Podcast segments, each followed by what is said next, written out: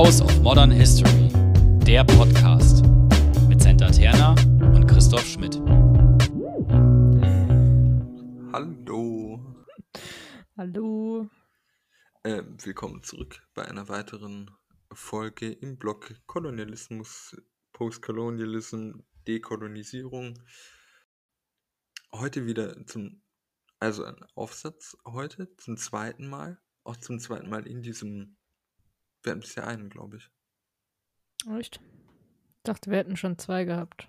Ich bin mir auch immer, also wir haben auf jeden Fall schon einen in diesem Blog gehabt, Welchen? über Den Archiv. Archival Child, Ja. genau, ja. Ja, ja. Äh, The Crying Child hieß der. Dann hatten wir vielleicht doch nur einen. Ich hoffe, unsere ZuhörerInnen hören besser, als wir aufnehmen. äh, aufnehmen. Genau, heute wieder ein Aufsatz und der kommt aus den gleichen Gründen zustande wie der letzte Aufsatz. Es gibt eine großartige Seite, ähm, beziehungsweise auch einen Twitter-Account, der dazu gehört, nämlich OOIR oder OOIR. Ich, hab, ich weiß auch nicht, wofür das steht. Ähm, das ist eine Plattform, die die ganzen Journals durchsucht für Politikwissenschaften, Soziologie, Geografie, Geschichte, Jura, Kommunikationswissenschaften und Area Studies und immer die meist zitierten Aufsätze veröffentlicht in halbwegs regelmäßigen Abständen. Und da war auch dieser Artikel vor einer Weile, also er stammt aus dem Jahr 2021, ähm, der war vor ein paar Wochen, glaube ich, dort drin als meist zitierter Artikel oder einer der meist zitierten auf jeden Fall. Ähm, und zwar von Anna Antic Ja. mit dem Titel Decolonizing Madness, Transcultural Psychiatry, International Order and Birth of a Global Psyche in the Aftermath of the Second World War. Süß, du hast dich richtig konzentriert, das jetzt richtig auszusprechen, dass deine Betonung einfach völlig blöden ging. Es ist, ja, wahrscheinlich, wenn ich nicht nachgedacht hätte, wäre es besser gewesen. Ihr könnt den Titel auch nochmal nachlesen. Schwierig. Ja, gut. Ähm, Anna Antic ist zurzeit in äh, Kopenhagen. Und zwar im Department ähm, für Englisch, Germanisch und romanische Studien. Hast du das gerade übersetzt aus dem Englischen? Nee, ich stolperte schon damals über dieses äh, äh, Germanic. Ich fand das so. Also für, für jemand Mhm. Deutschen klingt das halt so. Also ich denke mir da direkt so teutonischen Tonfall. Mhm. Ja, Dabei. verstehe ich.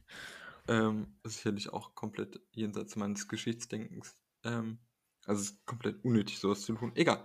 Ähm, und zwar ähm, ist sie deshalb nicht im, in der Geschichtsfakultät, weil, Quizfrage, Ich glaube, es gibt keine.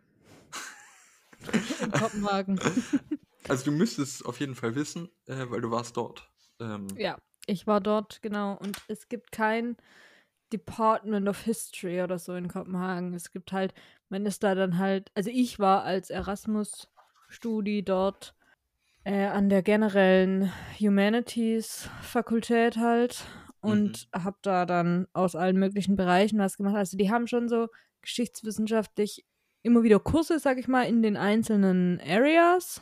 Mhm. Also es gibt irgendwie so, ich weiß nicht, ich habe was zu Osteuropa, glaube ich, gemacht oder was das Hm. war. Also ich weiß nicht, wie das ganze Department hieß, aber sowas gibt es dann eben. Und da gibt es dann auch schon geschichtswissenschaftliche Seminare, aber ich glaube, es gibt kein so ein richtiges. Ich hatte mich da dann nochmal informiert, weil ich mir überlegt hatte, zum Master vielleicht nach Kopenhagen zu gehen. Mhm. Aber das fiel dann raus für mich, weil die das nicht so richtig haben. Wobei, jetzt ohne äh, Uppsala auf die Füße zu treten, das, was ihr macht, ist schon auch sehr Politik, also zeitgeschichtlich. Ja, aber es ist zeitgeschichtlich und es ist noch nicht Politikwissen. Also Politikwissenschaft ist schon noch mal anders und wir haben uns da auch mal im Kurs drüber unterhalten, weil wir hatten so einen Text und der war eindeutig richtig politikwissenschaftlich Mhm. und uns ist es allen sofort aufgefallen irgendwie, okay, krass, das kann keine Historikerin sein, die diesen Text geschrieben hat. Äh, Okay. Also es ist schon noch mal ein Unterschied da. Okay, ja. Ich meine, so Politiktexte sind auch, glaube ich, unglaublich zäh, weil es sind immer irgendwelche Zahlen drin, mit denen ich persönlich sowieso. Es sind immer quantitative. So selten sind es Mhm. qualitative Texte. Ja, es ist viel, viel quantitatives Zeugs, das stimmt. Und wir haben schon festgestellt, mit Zahlen können weder du noch ich was anfangen. Richtig. Ja. Äh, zurück zu Anna Antic. Sie ist eine, oder sie beschreibt sich selbst als Sozial- und Kulturhistorikerin, ähm, die sehr viel über ähm, Modern Europe und ähm, die globalen Verbindungen forscht. Wenn man sich ihre Veröffentlichungen anschaut, dreht sich eigentlich sehr viel über, und das schreibt sie auch selbst, War and Violence ähm, and History of Sci Science. mhm. Und ihre Diss, nehme ich an, hieß Therapeutic Fascism, Experiencing the Violence of the Nazi New Order. Mhm, mhm. Wo klingt also durchaus irgendwie spannend. Jetzt ihn, also um diesen Aufsatz vielleicht auch zu verstehen, ähm, sie ist in Kopenhagen mit einem ERC-Fund äh, über ein Projekt, das genauso heißt im Endeffekt wie dieser Aufsatz, nämlich Decolonizing Madness, Transcultural Psychiatry, International Order and the Birth of a Global Psyche. Ohne jetzt den Zweiten Weltkrieg. Also das heißt, der Aufsatz ist im Endeffekt so ein bisschen der Aufschlag vielleicht zu ihrem generellen Projekt. Mhm, es liest sich ja auch so. Ja, Also es liest sich so nach dem Motto, das, was ich jetzt bisher mal zusammengefunden habe, schreibe ich jetzt mal auf. genau, ja. Und wir haben beide gesagt, dass wir ihn nicht richtig verstanden haben, den Artikel. N- Wenig tatsächlich. Ja. Also, ich fand ja den, die äh, Einleitung oder den Abstract, ich weiß gar nicht, auf was das jetzt war von beiden. Ich glaube, es war, falls es einen Abstract gibt, war es beides. Mhm. Was ich ganz gut fand, ist so die Idee von nach dem Zweiten Weltkrieg wird so weltweit zusammen versucht, eine neue Definition von Common Humanity Ja, zu erschaffen. So ein bisschen. Genau, und da geht es dann eben auch viel um, und deshalb haben wir es auch uns nochmal genauer angeguckt in unserem Kolonisations-Dekolonisierungsblog. Ähm, da geht es dann eben auch darum zu sagen, das, was man bisher im Zuge von Kolonisation oder was wissenschaftlicher Standard war, eben, das wieder neu zu definieren und als Weltbürger, Bürgerin, egal auf Herkunft und so, das mal versuchen auf diese Ebene zu bringen. ja. Genau, das verspricht der Aufsatz so ein bisschen, ne? Das hast du auch noch so verstanden, oder? Soweit war ich, war ich dabei, ja. Genau, und sie äh, hat dann irgendwie geschrieben, dass sie dieses, die transkulturelle Psychiatrie als Linse nehmen will, Ja. durch die sich eben veränderte Beziehungen zwischen den ehemaligen Kolonialmächten und dem globalen Süden sich neu formen oder verändern oder so. Genau. Ja, Und alles weitere finde ich dann, also fand ich etwas verwirrend, beziehungsweise es war mir irgendwie zu wenig gegliedert, glaube ich, dass ich nicht so richtig mitgekommen bin, was der Artikel eigentlich möchte. okay. Weil sie, also sie hat dann irgendwie versucht zu zeigen, dass da auch aus ganz unterschiedlichen Herkünften dann Menschen beteiligt waren an diesem Prozess. Ja, Und wo ich dann ausgestiegen bin irgendwie, war dann so, als sie dann Osteuropa nochmal mit reingebracht hat. Das habe ich nicht Mhm. verstanden. mhm. Woher das kommt, wieso und ja. Genau, also das war ein bisschen alles dann verwirrend für mich, muss ich sagen. Trotz allem haben wir gesagt, wir wollen trotzdem im Podcast drüber reden, weil das, was ich gerade gesagt habe mit dieser transkulturellen Psychiatrie als Linse, ist ja ein super spannender Ansatz. ja. Genau, und auch, wir können ja auch überlegen, äh, wie man mit solchen Aufsätzen umgeht. Also, weil, sind wir ehrlich, Ja. es kommt im Studium öfter vor, dass man Aufsätze nicht versteht oder Texte und man hat dann verschiedene Varianten, damit umzugehen. An sich selbst zweifeln oder am Text. Ja. Ich wollte nur sagen, und man muss sie halt für einen Kurs manchmal lesen. Also. Ja. Genau, und dann ist ja auch immer dieser spannende Moment, wenn du dann so einen Aufsatz oder so einen Artikel oder keine Ahnung, Buch bekommen hast zum Lesen, dann ist immer so dieser spannende Moment, sage ich jetzt, dass ich nichts verstanden habe oder sage ich es nicht? Und ich, man ist dann immer froh, wenn es ein anderer sagt, dass, dass er es nicht verstanden hat. Dann kommt er, ja, ich habe es auch nicht verstanden. Ich bin nicht blöd. Oder wir sind es Ähm, beide. Oder Ich es mein, sind alle, genau. Aber man ist nicht allein blöd dann. Das stimmt. Wobei man ja auch, ich weiß aber nicht, das fällt mir gerade auch erst auf. Also die Grundprämissen würden wir vielleicht sogar verstanden haben oder sagen, dass wir sie verstanden haben. Mhm. Also, um das kurz nachvollziehbar zu machen, wie der Aufsatz aufgebaut ist. Ähm, es sind sechs Kapitel, die kommen, nach so einer ich schreibe da immer nullten Sinn, wenn keine Eins direkt am Anfang des Textes kommt. Also Kapitel klingt jetzt aber auch riesig, ne, was du hier gerade machst. Okay, nee, es sind also sind 21 Seiten, 22 Seiten. Ja, genau. Es sind halt so Einteilungen in sechs Teile, dieser ganze Artikel. Ja. Aber ich würde, Kapitel klingt nach. Okay, Sinneseinheiten. Ja, ja. The Crisis of Humanity and the Emergence of Utopian Psychiatry. Dann Universalism. Drittens Responses from the Decolonizing World. Viertens Western. Ja, Was? weiter. Red weiter. Achso, ne. Okay. Western Ethnocentrism. Äh, fünftens Imagining Cross-Cultural Encounters. Und äh, Conclusion auf der vorletzten Seite. Und ja, hat, was, hat dich, äh, was hat dich gestört?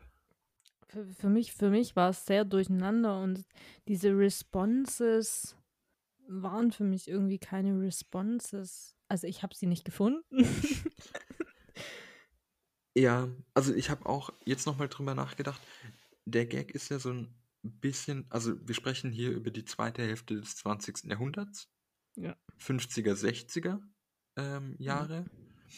Und was ja nochmal in, also ich springe kurz zur Conclusion, um dann einen Punkt in diesem Responses from the Decolonizing World zu machen. Wobei das kommt sicherlich auch vorher, aber ich habe gerade die Zusammenfassung offen. Ähm, das ist ja in dieser Zeit, also wir sprechen hier von vor 70 Jahren, 60, 70 Jahren, ähm, keineswegs gesetzt war, dass alle Menschen äh, psychisch oder brainhood-mäßig gleich sind. Also sie schreibt in ihrer Zusammenfassung, ähm, dass diese Gruppe, diese PsychiaterInnen, ich glaube, es sind an der Stelle alles Männer, glaube auch, ja. Kels Surprise in den 50ern. Oder heute, wenn wir ehrlich sind. Ähm, Ja. It openly opposed some of the core assumptions of late colonial psychiatry, which claimed that there existed fundamental biological and cultural differences between Western, European, and non Western minds, brains, and interpreted these cross cultural differences in a hierar hierarchical and racist key. Ähm, und das ist ja der Gag, den diese Gruppe so macht, dass sie sagt, naja, Freunde, ähm, das, was du ja auch gesagt hast, sie wollten diese Common Humanity herausarbeiten und das steht eben entgegengesetzt zu diesen Vorstellungen, ähm, es gibt un also rassistische Unterschiede im, im Hirn. Und diese Gruppe setzte sich ja teil, also aus Leuten aus dem globalen Norden und aus dem globalen Süden zusammen. Ähm, gut, Christoph, was wollte ich damit sagen? Ach so, genau, das, ich glaube, das ist der, der Punkt bei diesem Response from Decolonizing World, ähm, dass es eben wichtig ist, dass hier nicht zwingend ein Modell existiert, das von sich auch wieder behauptet, dass es ein Modell ist, das trotzdem wieder vom globalen Norden kommt und sagt, Freunde, Freunde, Freunde, wir sind doch alle gleich, aber wir haben es euch gesagt, sondern dass diese Vorstellung einer Common Humanity ähm, in Kommunikation aus dem globalen Norden und dem sogenannten globalen Süden, also beides so genannt, entsteht. Und also an der Stelle wird ja auch Fanon zitiert, den wir auch in diesem Blog schon hatten. Selber Psychoanalytiker, glaube Da sind die Grenzen für mich eh fließend. Also ich glaube, erstmal war er, auf jeden Fall war er Psychiater. Damit kannst du mal unverfänglich was dazu sagen. Ja? Okay, ist das Ja. die, die allgemeine? Okay. Also ich glaube schon. Ich glaube, ob du dann eher Richtung Psychoanalyse gehst, wobei das ja auch schon Psychologen machen, und Psychologinnen. Hm. Oder was anderes ist dann erstmal, ich glaube, Psychiater ist erstmal so überbegriffsmäßig, dachte ich. Ich dachte Psychologe. Nee, Psychologe und Psychiater sind ja zwei unterschiedliche Dinge. Und Psychologinnen und Psychiaterinnen. Auch nochmal. Ähm, ja, auch nochmal. Nein, aber Psycho, also PsychiaterInnen sind Ärzte und arbeiten auch mit Medikamenten. ah, Und PsychologInnen tun das nicht. ich wollte, glaube ich, wenn mein Abischnitt mir da keinen Strich durch die Rechnung gemacht hätte, also Psychologie studieren, um Psychologe zu werden. Ja, genau, ich wollte das auch mal, witzig. ja, aber du Ähm, wolltest Werbepsychologie, oder? Du warst der Spezielle. Was, Werbe? Psychologie? Nee, nee, nee, ich wollte mal Wirtschaftspsychologie studieren, Ah. aber davor wollte ich mal Psychologie studieren, weil ich ja äh, über ein halbes Jahr in Psychi psychiatrischen, nein, psychologischer Behandlung war. Mhm. Und danach fand ich das alles so toll, dass ich das machen wollte. Ah. Ja, zurück zu Fanon. Genau, also ähm, in diesem Responses from the Decolonizing World kommen ja einige Beispiele. Fanon nennt sie dann nach dem Motto, der ist nochmal eine Kategorie für sich. Aber Mhm. da hätten wir den Übertrag. Ähm, aber beispielsweise den nigerianischen Psychiater Thomas A. Lambo, der selber auf ähm, diese Studien betrieben hat. Und ich glaube, also das ist das, was ich so ein bisschen auf. Also nochmal, wir haben, wir wollen diese Folge seit Wochen machen. Und wir quälen uns so ein bisschen durch. Und ich, für mich weiß tatsächlich nicht, was mein Problem ist. Ich habe lange gedacht, ich kann einfach keine Texte lesen. Ich bin jetzt in der Endphase von Corona einfach noch ausgelaugter als vorher oder ich weiß es nicht. Oder habe ein Tief. Aber wir haben es wahnsinnig schwer getan. Ich für mich rekurriere jetzt auf jeden Fall teilweise auch auf Gefühl oder noch mehr auf Eindrücke als sonst noch schon. Also ich kann selten sagen, was hier in diesem Text steht, sondern was hier rausgezogen wird. Und das ist bei diesem Text noch viel wichtiger, dass ich das sage, weil ich keinen Zugang zu diesem Text hatte. Ja, ich finde es auch, also ich hatte auch keinen Zugang zu diesem Text. Ich verstehe ihn auch nicht. Ähm, und das ist mir jetzt gerade auch bewusst geworden, als wir nochmal drüber geredet haben. Weil, wo ich schon hänge, ist, war das jetzt eine globale Zusammenarbeit an einer Common Mhm. Humanity oder war es eine, irgendjemand hat was gemacht, es gab eine Antwort darauf? So, weißt du, was ich meine? Ja, Ja, das, das geht mir schon nicht richtig. Also das verstehe ich schon nicht richtig, wie das passiert. Aber was wir ja auch gesagt haben, ist so, wenn wie, also wenn das, das, manchmal ist ein Artikel eben genau sowas zu diesem Projekt, das sie macht. mhm. Einfach mal, okay, das ist der jetzige Stand, das geht in die Richtung.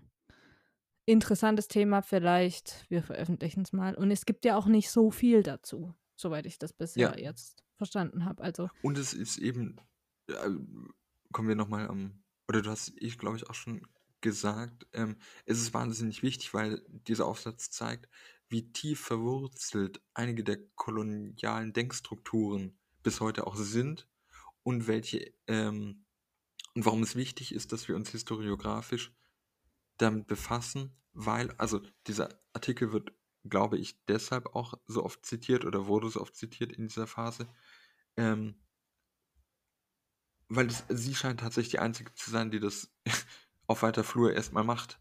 Und diese Ja. Vorstellung davon, dass Gehirn und, und Denken so unterschiedlich, also ich meine, es ist jetzt erstmal keine Überraschung, aber dass es so lange noch passiert ist und welche Auswirkungen das hatte, das historiografisch in Erinnerung zu rufen, ist auf jeden Fall richtig.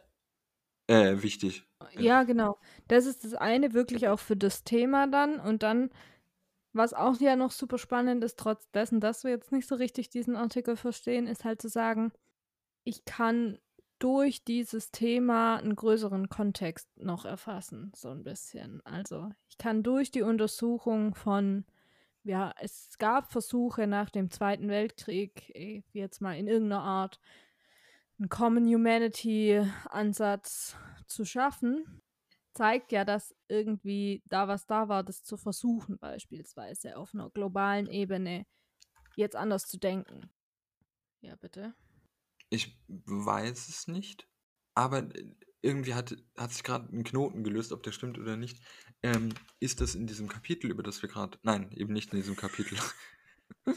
in dieser Sinneseinheit Responses from a Decolonizing World, die an sich ja nicht lang ist, ähm, es darum geht, dass diese, welche Außenwirkungen diese Gedanken dieser Psychiater im größeren Kontext der Dekolonisierungsbemühungen hatte.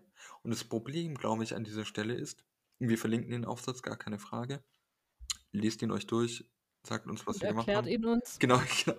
Ähm, dass die Beispiele, die da kommen, also diese Responses, trotzdem von medizinisch geschultem Personal sind. Um die Differenz besser herstellen zu können, wären Beispiele natürlich dankbarer gewesen, wenn generell WiderstandskämpferInnen oder diese Anti-Resistance-Bewegung das aufgegriffen hätte. Ich glaube, der Unterschied ist nur so hier so marginal für uns beim Lesen. Oder wir haben vielleicht deshalb nicht verstanden, weil die Beispiele sehr eng beieinander sind. Weißt du, was ich meine? Nee, ich verstehe gerade nicht, wo, welche Beispiele woher kommen sollten, warum. Also, Okay, also ähm, hier geht es ja in diesem Aufsatz um eine Bewegung oder um das Herausarbeiten einer, dass eine Gruppe versucht hat, äh, eine Global Psyche neu zu definieren. Also auch mit ja. den ganzen ähm, Rahmenbedingungen und darin eingeschriebenen sozialen politischen Gedanken. Und diese Überlegung oder dieses Neuformulieren ähm, hat zum einen Einfluss auf die eigene Zunft Mhm. und zum anderen aber auch auf die generelle Dekolonialisierung. Ah, mhm. Und die Beispiele und diese generelle Dekolonialisierung reagiert auf diese auf dieses Nischenphänomen Global Psyche beziehungsweise das Herausarbeiten der Common Humanity einer Gruppe, die sich ähm, zur Aufgabe gesetzt hat, die Global Psyche neu zu definieren. Mhm. Und diese Dekolonialisierungsantworten stammen trotzdem von Menschen, die jetzt sehr nahe am psychiatrischen Feld sind. Okay, ja, ich hatte das auch so verstanden. Siehst du, dann war ich einfach noch ein paar Spuren Nein, begriffsstuziger. nein, nein, nein, nein, nein, nein, nein, nein, stopp, halt. Ich, nein, nein, nein. Ich habe das so verstanden, dass die halt auch aus dem Feld kommen, weil dieses Feld zusammen versucht, was zu Mhm. definieren. Ah, okay. Okay. Ich glaube beides. Genau, es gibt, Okay. Ja, genau. Ich habe nicht so weit gedacht wie du gerade eben. aber ich an einer anderen Stelle dafür verkürzt voll gut zusammen haben wir, haben wir irgendwie kommen dadurch. Yes! Genau, ich glaube, das ist so ein bisschen. Und an der Stelle wäre es natürlich dankbarer. Also, ich muss ehrlich sagen, ich freue mich auf das Buch. Ich würde es mir vielleicht sogar kaufen. Was für vielleicht, natürlich. Vor Äh, allem in, im Konjunktiv passt das auf jedes Buch für dich. Sobald Medimobs es runtergesetzt hat, werde ich es und es geschrieben ist, werde ich es kaufen. Weil in einem größeren Rahmen klingt das wahnsinnig spannend. Mhm. Und ich kann dann auch üben, Psychiatry besser auszusprechen. Psyche. Ich werde es dann vorlesen. Wir werden einen Podcast machen. Ich vertone, ich lese das Buch vor. Ja, ähm, mir fiel in dieser Beschäftigung auf, dass ich tatsächlich ähm, einiges an, also einiges ist vielleicht auch ein bisschen übertrieben, aber ein, drei, vier, fünf, sechs, sieben Texte zu Kolonialismus und Psychiatrie tatsächlich gelesen habe im Zuge meiner Ah. Masterarbeit. ah, Es gibt auch ein tolles Buch von Uffa Jensen, wie die Couch nach Kalkutta kam. ah, mhm. Eine Globalgeschichte der Psychiatrie. Ähm, es spielt zwischen Wien, London und Kalkutta meines Wissens. Okay. Und ist ganz spannend, weil die Untersuchungszeiträume nicht äh, synchron auch sind, sondern leicht versetzt. Immer dann, wenn es halt, also Wenn es wo war. genau, also es ist leicht Hm. unterschiedlich. Ah, okay. Mhm. Ist kein, kein schlechtes Buch. Also wer, wer sowas mag. Mhm. Ja, ich, ich finde das ja auch super spannend, diese Auseinandersetzung damit. Und ich finde ja auch richtig interessant die Psychoanalyse in der Geschichtswissenschaft. Gra- Das ja, ist jetzt. sprich Ja, mal weiter, bitte. ich muss das suchen. Weil ich habe jetzt, ich habe ich es am Anfang oft erwähnt, als wir bei den Theorien ganz viel waren, dieses ähm, Houses of History Buch, da gibt es auch ein Kapitel dazu, zu Geschichte und Psychoanalyse. Und da ist ein richtig guter Aufsatz drin über eine, ähm, einen Fall von, ich glaube, es war eine, die ähm, sich selber als Hexe bezeichnet hat und dann ähm, zur dortigen Justiz gegangen ist. Mhm. Genau, und dann durch so Verhöre, wie man es halt kennt, durch musste und alles. Mhm. Und das wurde psychoanalytisch praktisch aufgearbeitet. Warum Mhm. sie das selber gemacht hat und ähm, dass es praktisch für sie so ein Befreiungsding war und so. Es ist super interessant gemacht, wirklich. Ähm, aber ich war selber irgendwie auch überrascht davon, wie tief das als Theorie in der Geschichtswissenschaft sein kann. So Mhm. angewendet auf was, was jetzt in der frühen Neuzeit war, zum Beispiel. Super spannend, aber ich ähm, hätte mich dazu nicht in der Lage gefühlt, das Wie zu viel, machen. wie viel muss ich zahlen, wenn ich eine Folge verspreche? ich weiß gar nicht, auf was wir uns jetzt geeinigt hatten. Okay, also dann, pass auf. Zum einen ähm, werden wir vielleicht äh, eine Folge machen mit einer ehemaligen Studentin aus Konstanz, Mhm. die über sehr spannende Hexenprozessakten ihre Masterarbeit geschrieben hat Okay. und damit das Feld so ein bisschen belebt hat. Ich Mhm. bin da ein bisschen befangen, aber ich würde da mitgehen. Und zum anderen hat der in Tübingen lehrende Dieter Langewiesche, Mhm. Kenn ich. so, so ein großer mit Hut, ähm, also ist schon emeritiert, glaube ich, der Vorgänger von Ewald Frie, Ah. wenn ich nichts Falsches mhm. erzähle. Okay. Hat am Schluss, also hat 2017 ein Buch geschrieben, Neurohistoire oder Neurohistorie, ein neuer Wissenschaftszweig, Fragezeichen. Und es gibt tatsächlich einige, also dazu gehört auch äh, das Buch von äh, Jan Plamper, Die Geschichte der Gefühle, beispielsweise. Mhm. Ähm, da kann ich mir, ich schreibe gleich auf, dass ich zwei, zwei Striche bei mir machen muss. Darüber können wir gerne einen Blog machen. Mhm. ich verspreche keine Folgen, ich verspreche Blogs. Weil ich habe mich Ja. damit auch so ein bisschen unwohl gefühlt, aber sehr fasziniert von dieser Neuro-Geschichte. mhm. Ja, verstehe ich voll und ganz, ich auch. Also auch diese Emotionsgeschichte ist ja, also ich, Ja. oh ja, doch, ich schreibe es mir auf. Ja, dann quasi die, also eine kurze Frage an dich. Wir haben schon beide behauptet oder bekannt, wir hatten Probleme mit dem Text. Also und theoretisch, also es gibt am Anfang ein Abstract, da ist relativ gut erklärt, was sie vorhat. Es gibt eine Zusammenfassung und wir haben alles gelesen und trotzdem war es irgendwie, gut, da kann ich jetzt vielleicht erstmal nur für mich sprechen. Ich habe keinen Zugang gefunden. Ich habe Hm. mir an dem Text, ich habe den liegen lassen, ich habe einen Tag später gelesen, ich habe nur einzelne Abschnitte gelesen, nur die Einleitung und die Zusammenfassung. Aber irgendwie hat, hat das gehakt ähm, für mich. Ich habe es nicht begriffen. Ich habe auch und ich habe immer, ich habe die ganze Zeit weitergelesen, weil manchmal ist es ja so, du verstehst irgendwie so einzelne Passagen erstmal nicht und dann aber, wenn du weiterliest, verstehst du es irgendwann doch. so, weißt du? ja, Aber es kam nie der Punkt, wo ich dachte, ah ja, Aha. jetzt ergibt Sinn. der kam irgendwie nicht. Ähm, genau. Ja. Und ja. gut, vielleicht ist also es ist wirklich halt auch ein sehr spezielles Thema. Ich habe mich irgendwann damit rausgeredet. Also man kann mit wenig vor, also man hat ja kein Vorwissen, mit dem man andocken kann und Verständnislücken überspringen oder so. Mhm. Weil ja dieser Podcast ein Podcast für Studierende ist, vor allem der Geschichtswissenschaft und artverwandter Fächer. Ähm, hast du irgendwelche Ratschläge, wie man damit umgeht? Also, weil sie schreibt ja sehr oft, this article will argue und will show. Also, es ist jetzt nicht mal das Problem, dass es richtig unnötig oder dass ich für mich sagen könnte, der Artikel ist so unnötig gegliedert, da hat man gar keine Chance zu verstehen. Weil das wären ja so praktische Hinweise, dass man diese Zeilen einfach liest und dann sagt, überspringen sehr viel. Bei mir hat es auch Mhm. nichts geholfen. Ja, mhm.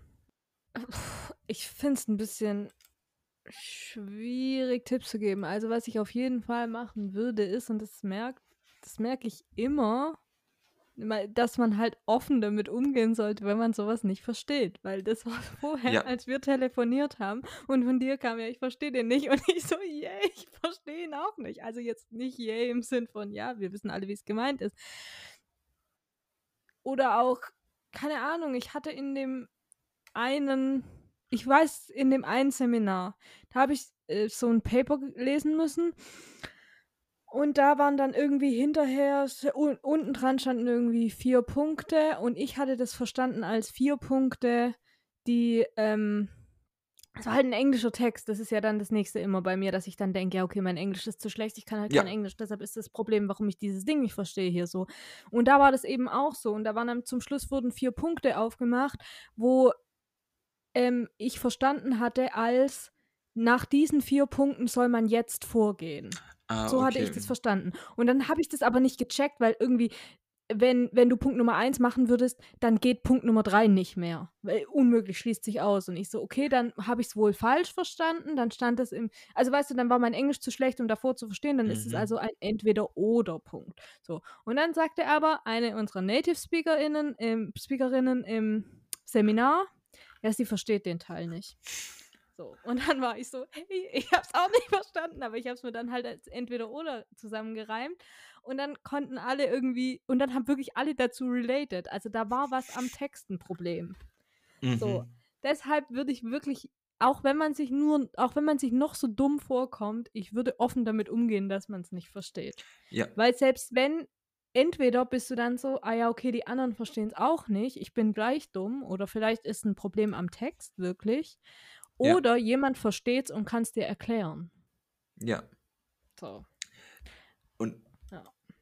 da sind wir wieder auch bei dem Punkt, den ich ja so toll finde, der halt das ist mir auch bewusst, nicht für alle Menschen funktioniert, dass Studieren nicht nur Promo neulich ging's um Promovieren, wo das der Fall war. Und ich muss konziser werden. Dass Studieren 'ne Sache ist, die man nicht alleine hinbekommt. Man braucht irgendwie 'n Umfeld.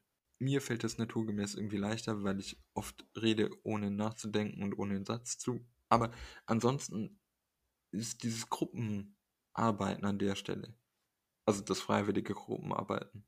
Dieser Podcast spricht sich nicht für Gruppenarbeit Oh aus. ja, oh ja. 0. Ähm Na, die die Diskussion, sagen wir mal so. Ja, genau. Das ist ja, genau, die Diskussion. Ich würde jetzt Gruppenarbeit das Das ist 'ne stimmt. Art der Gruppenarbeit, aber nicht, wie man Gruppenarbeit so versteht im engeren Sinne. Das ist Ne, das stimmt, die ja. Diskussion. Ja, genau. Gu ja, definitiv. Das ist wahnsinnig viel wert und kurzer Schwank aus meinem Leben. Äh, einer der größten Gewinne, die ich wissenschaftlich habe und hatte hatte und habe, ist die Teilnahme an Lesekreisen. Mhm. Und wenn es keine gibt, gründet euch welche. Das klingt jetzt viel größer, als es ist. Äh, wanzt euch in irgendwelche bestehenden Gruppen rein. Es ist meiner Meinung also, für mich, wie gesagt, jemand, dem das auch liegt, nicht so toll, wie sich in regelmäßigen Abständen außer Podcast aufnehmen. Das ist tatsächlich noch mal 'n Ding. Aber es ist nicht so so großartig, wie mit Leuten Texte zu diskutieren, sie zu verwerfen, gegensätzlicher Meinung zu sein. Ich habe in wenigen Seminaren so viel gelernt wie dort. Ich meine, der Gruppendruck Mhm. also, der Druck ist in diesen Lesekreisen natürlich geringer, man macht vielleicht teilweise weniger, aber es kommt wahnsinnig viel rum. Ja, und ich meine, im Prinzip ist dieser Podcast nix anderes, wenn wir ehrlich sind. Das stimmt, das stimmt. Stimmt. Ja. Mhm. Wir machen das teilweise 'n bisschen frei fliegender, aber ja. Ja. Ich habe den Podcast nie als Lesekreis begriffen. Aber ich sehe keinen Grund, warum nicht, das stimmt. Mhm. Ich habe mir ja auch überlegt, jetzt sage ich's hier im Podcast direkt, wir wollten ja beide dieses Anerkennungszeugs lesen. Ja, äh, von Axel Wir Honneth. Ja, ähm, wir können das auch begleitend im Podcast lesen. Das können wir machen. Ich meine, wenn du Folgen versprichst, ist es was anderes, als wenn ich's verspreche, nehme ich an. Ja. Ich meine, können wir ja als Experiment mal machen, falls jemand das dann auch möchte, da mitlesen möchte und mit uns reden möchte, dann meldet euch. Das wäre tatsächlich so wie Audible. Buchclubs. Ja. Ähm, nee, definitiv. Wir haben nur bislang die unterschiedlichen Ausgaben von, von sein. Also Axel Honneth schreibt wahnsinnig viel über Anerkennung, Mhm. aber das können wir auf jeden Fall machen. Ich bin begeistert. Das finde ich ziemlich schön. Ich sag ja, Lesekreise sind das Tollste. Ja, so, also der Artikel macht diese Dinge scheinen und ist eben, das ist auch noch was, was man sich vielleicht dann in Erinnerung rufen kann, wenn Aufsätze nicht leicht handhabbar sind oder um sie besser einordnen zu können. Das hier ist so der Aufschlag zu ihrem generellen Forschungsprojekt, dieses ERC Fund, also das ist, glaube ich, European Research Council. Mhm. Diese, diese Texte und diese Medien tragen ja eine Boot oder kommunizieren ja selbstständig. Und man kann sich vielleicht hier auch so ein bisschen nicht rausreden, aber sagen, die Aufgabe dieses Textes ist sicherlich eine andere als ein allgemeiner Artikel eines Feldes, bei dem es nur noch darum geht, ähm, Leute in das Thema einzuführen, bei der es eine große Anzahl an Literatur schon gibt, sondern hier könnte man vermuten, sie will zeigen, was sie alles in dem Projekt aufreißen will und wie, wie schlau dieses Thema ist und wie wichtig, weil sie hat dafür Fördergelder bekommen und musste dafür sicherlich auch einen Antrag schreiben, der auch ähnliches gemacht hat wie dieser. Also ich kann mir vorstellen, dass in diesem Aufsatz Sachen des Antrags zweitverwertet wurden. Ja, ja, ja, das glaube ich auch. Ja, genau das. Und ich meine, Artikel, manchmal sind eben Artikel einfach genau sowas. So. Das hat man halt bisher und ist auch so ein bisschen eine Art, mal versuchen, neu zu denken, vielleicht. Und dann veröffentlicht man es halt. Und ich meine, es ist ja ni- jetzt nicht auch, das haben wir ja auch beide gesagt. Es ist ja nicht so, dass dieser Artikel jetzt für uns, dass wir sagen, der ist jetzt völliger Müll für uns. So Ja, sondern wir nein, fanden ihn beide einen guten Ansatz. Nochmal ähm, irgendwie, ich habe nochmal mehr drüber nachgedacht, was so ein klein, kleineres Feld jetzt wie Common, äh, wie, nee, wie hieß es, wie hat sie es Äh, genannt? A Common Humanity. Genau, Common Humanity oder eben so dieses Feld der ähm, Psychiatrie global gedacht, was das im großen Kontext darstellen kann. Also warum untersuche ich sowas überhaupt für den großen Kontext? Was kann ich daran zeigen, was kann ich daran nicht zeigen? Das ist schon was, worüber ich nochmal nachgedacht habe mit diesem Artikel. Ja, Und sowas, diesen Prozess des Selberdenkens, macht manchmal so ein Artikel besser als einen, den ich verstehe. ja, das stimmt. Weil da liest man irgendwie so drüber nichts. Ja, klar, okay. Ja, genau. Genau. Ja. Aber hier denkt man eben irgendwie noch mal mehr, wenn man selber versucht, irgendwie Sinn daraus zu schöpfen, was man da gerade gelesen hat, auch wenn es aus dem Gelesenen selber erstmal nicht hervorgeht. Ja, Und deshalb ist es auf jeden Fall was, was man, wo man jetzt nicht hinterher, also ich habe bei manchen Artikeln, wo ich gesagt habe, ja gut, habe ich mehr als, jetzt nicht Zeitverschwendung, aber mehr als, okay, war jetzt nicht so nötig, dass ich es gelesen habe, wie der jetzt. So, also weißt du? stimmt. Ja. Das und dann noch ein Tipp, falls man wirklich gar nicht weiß, was abgeht und es ein englischer Text ist, dann einfach mal DeepL benutzen. Und übersetzen. Ja, klar, ja. Aber das, das stimmt. Also natürlich, ich zweifle auch sofort an meinem, nicht an meiner englischen Aussprache, die ist makellos, das ist ganz klar. Aber an meinem Englischverständnis, was eigentlich würde ich behaupten, oder ich habe neulich wieder geschaut, jetzt nicht schlecht ist. Also im Vergleich zu meinen KommilitonInnen ist es schlechter. Da sind aber auch drei Native Speaker drunter. Ja, ja. Von sechs ungefähr. Also es ist von, da bin ich definitiv schlechter. Ähm, aber klar, dieses an sich selbst zweifeln ist auf jeden Fall was, wo man sofort reinrutscht. Also wenn man dazu neigt. Mm. Es gibt auch Ja. Leute, die das nie in Betracht ziehen. Ja, true. Aber, hm. Ja. Ähm, also eine Gruppe, die versucht hat, in den 50er und 60ern koloniale Denkstrukturen aufzubrechen, die zuweilen immer noch bestehen. Ich meine, dass es restlos getilgt wird, ist sowieso oft sehr schwer. Und dass man darauf hinweist und sagt, dass das überhaupt. Also ich finde diesen Aufsatz sehr wichtig, auch wenn ich ihn nicht gänzlich verstehe. Weil er genau das zeigt, was man im Alltag manchmal vielleicht auch übersieht. Und Ja. auch, dass Forschungsrichtungen alles sind außer homogen. Ja, Was man ja auch, also immer wenn man von der Wissenschaft spricht, ist es eine mm. Komplexitätsreduzierung, die sicherlich zu viel ist. Beziehungsweise muss man sich in Erinnerung rufen, dass es immer noch andere Meinungen in dieser gibt. Ja. Es war doch eine mehr Erkenntnisgewinn, als ich dachte Ja. vorher. das ist doch schön. Gut, dann was war 1912, Chris? Immer noch das alte psychiatrische Denken. Falls ihr Kritik an uns oder Fragen habt Oder Lob, gerne auch Lob, oder Themenwünsche, Gast sein wollt. dann dürft ihr euch gerne bei uns melden, entweder auf Twitter unter houseofmodhist Oder ihr könnt uns eine E-Mail schreiben. Dort ist unsere E-Mail-Adresse houseofmodernhistory at gmail.com. Genau, steht beides in der Beschreibung unten drin. Wir freuen uns auf Feedback. Bis zum nächsten Mal.